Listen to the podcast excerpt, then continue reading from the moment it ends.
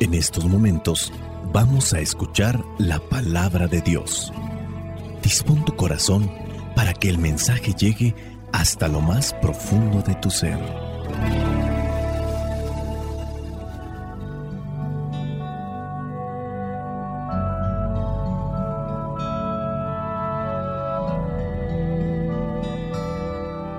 El Evangelio que la iglesia nos presenta para el día de hoy corresponde a Marcos, capítulo 7, versículos del 31 al 37.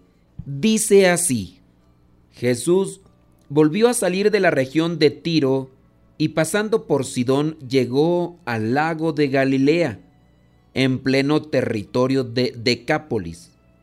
Allí le llevaron un sordo y un tartamudo y le pidieron que pusiera su mano sobre él.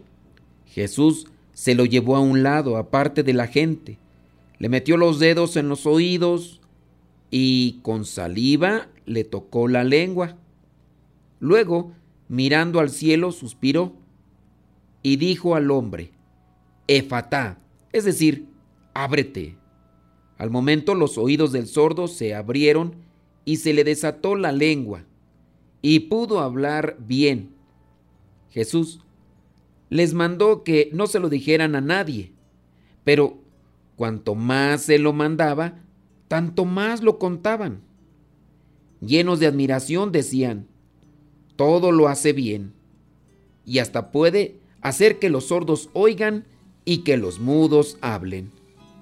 Palabra de Dios, te alabamos Señor. Señor Jesucristo, nuestro divino Salvador. Gracias te damos por tu infinito amor. Te escuchamos en la palabra, te recibimos y adoramos en la Eucaristía te servimos en los hermanos.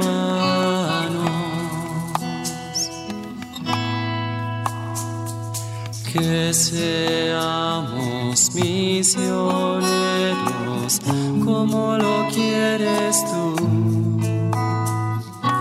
enseñando a los hombres el fuego de tu amor. El Evangelio del día de hoy nos presenta este momento en el que se sana a un sordo y tartamudo. Comienza diciendo ahí que Jesús volvió a salir de la región de Tiro y pasando por Sidón llegó al lago de Galilea en el pleno territorio de la Decápolis. Dice que allí le llevaron un sordo y tartamudo y le pidieron que pusiera su mano sobre él. Me llama la atención que dice le llevaron, es decir, algunas personas llevaron a este que no tenía como tal la dificultad en su caso como el que puede ser ciego o puede estar paralítico. Sí, está sordo y por consecuencia es tartamudo. Alguien lo llevó. ¿Quiénes serían estos? Sin duda que aquellos que se preocupan por los demás merecen el calificativo de amigos. Y en otro momento les hemos mencionado lo que dicen los estudiosos de la etimología de amigo. Amistad se desprende de amigo. Hay algunas cosas que se acercan a la seriedad y hay otras cosas que pueden ser interpretación, pero que pueden estar relacionadas con la palabra amigo. Una de las descripciones de la raíz de la palabra amigo dice que viene de la palabra latina amicus, que en latín arcaico fue ameicus y amecus, y se deriva, dice, con toda claridad de la raíz del verbo amare, amar. Entonces, ameicus o amecus se deriva de la palabra amare, amar. Amicus y amica son los relacionados con el amor, aquellos que te aman. Y su contrario es inmicus, enemigo. Entonces, sabemos que el que es amigo o busca ser amigo es el que busca amar. Esa es una descripción que yo encontré que viene a ser seria con relación a la etimología, la raíz de la palabra. De allí para allá puedes encontrar otras que rayan quizá en lo poético y que a lo mejor son bonitas. Por ejemplo, alguien dijo que es una etimología poética. Amigo dicen que viene de animi, que significa alma, y custos. Amicus viene de animi custos, es decir, es el que custodia el alma. Esto lo han reprochado algunos porque dicen que ciertamente la palabra no se apega a esa raíz, pero suena bonito porque si nos damos cuenta, amicus, ameicus, que significa amar, pues también viene a ser aquel que es custodio del alma del otro. Eso es amar. Amar no va en el sentido sensual, el sentido de la lujuria. Amar es buscar el bien del otro, ser el custodio del alma. Hay otra descripción también sin duda acomodada en el sentido de la amistad. Dicen que la palabra amigo viene del griego amiego, lo cual vendría a ser una descripción de el prefijo a que significa sin a mi ego sería sin mi ego, sin mi yo.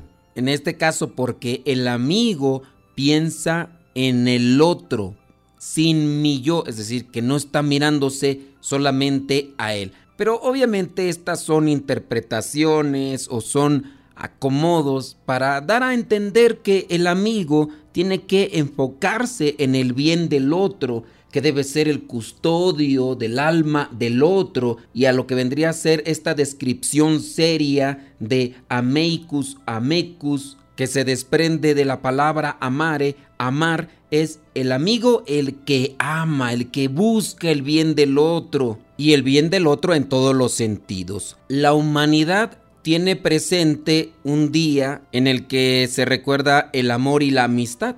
Efectivamente es el 14 de febrero, pero el amor no en el sentido del eros, sino del filio o también en este caso del ágape, que es el amor de Dios. Jesucristo viene a decirle a sus discípulos, ustedes son mis amigos si hacen lo que yo les digo. En el Evangelio de Juan capítulo 15 versículo 12 y 13 dice Jesús, mi mandamiento es este, que se amen unos a otros como yo los he amado a ustedes. El amor más grande que uno puede tener es dar su vida por sus amigos. Ustedes son mis amigos si hacen lo que yo les mando. La amistad en Dios rebasa fronteras, no entiende de colores, no entiende de lenguaje. Incluso el amor de Dios es desinteresado. Busca amar y entregarse, dar la vida por sus amigos. Regresando a ser custodios del alma, regresando a esto de amar, ¿quiénes son estos?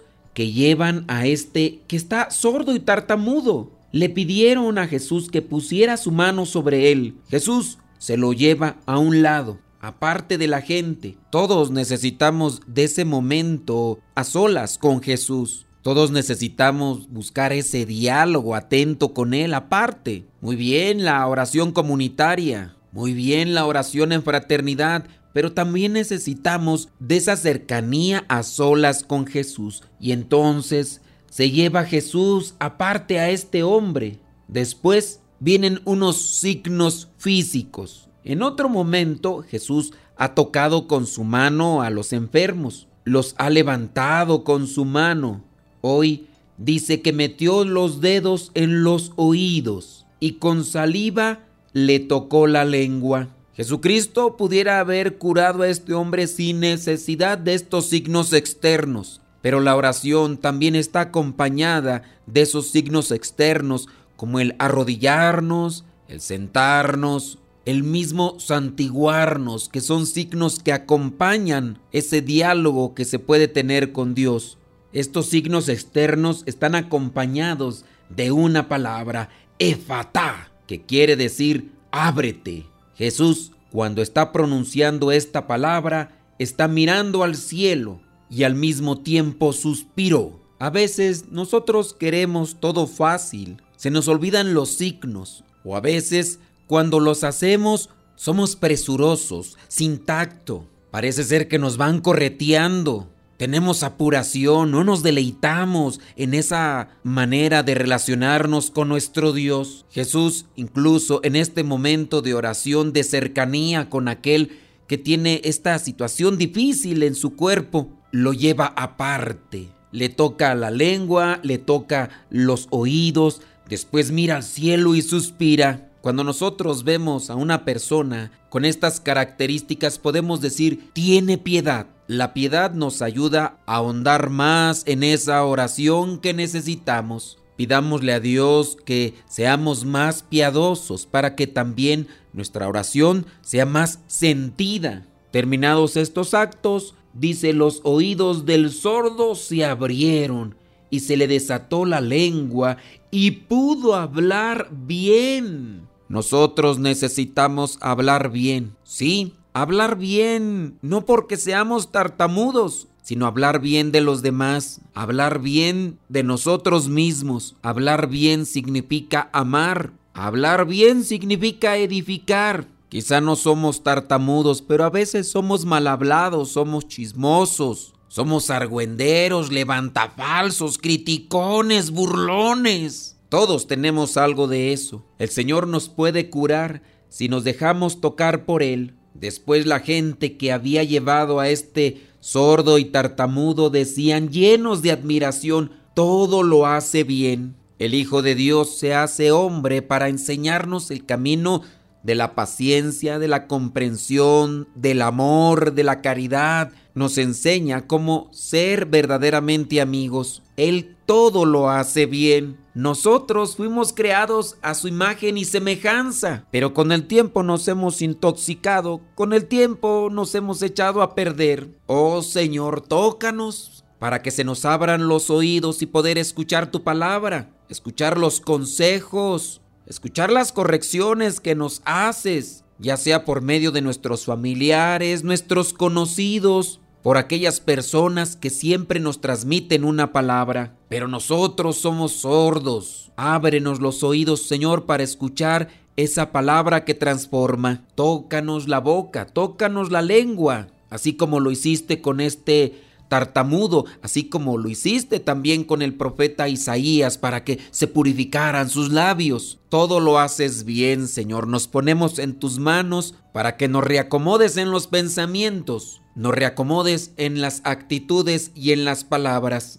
para que seamos verdaderos amigos tuyos, fieles cumplidores de tu voluntad y ayudemos a los demás para que tengan un encuentro contigo. Soy el Padre Modesto Lule, de los misioneros servidores de la palabra, la bendición de Dios Todopoderoso, Padre, Hijo y Espíritu Santo, descienda sobre cada uno de ustedes y les acompañe siempre. Vayamos a vivir la palabra. Lámpara es tu palabra para mis pasos, luz en mi sendero. Lámpara es tu palabra para mis pasos luz en mi sendero. Palabra es la luz. Luz, tu palabra es la luz. Yo guardaré tus justos mandamientos. Señor, dame vida según tu promesa Lámpara es tu palabra mis pasos, luz en mi sendero. Lámpara es tu palabra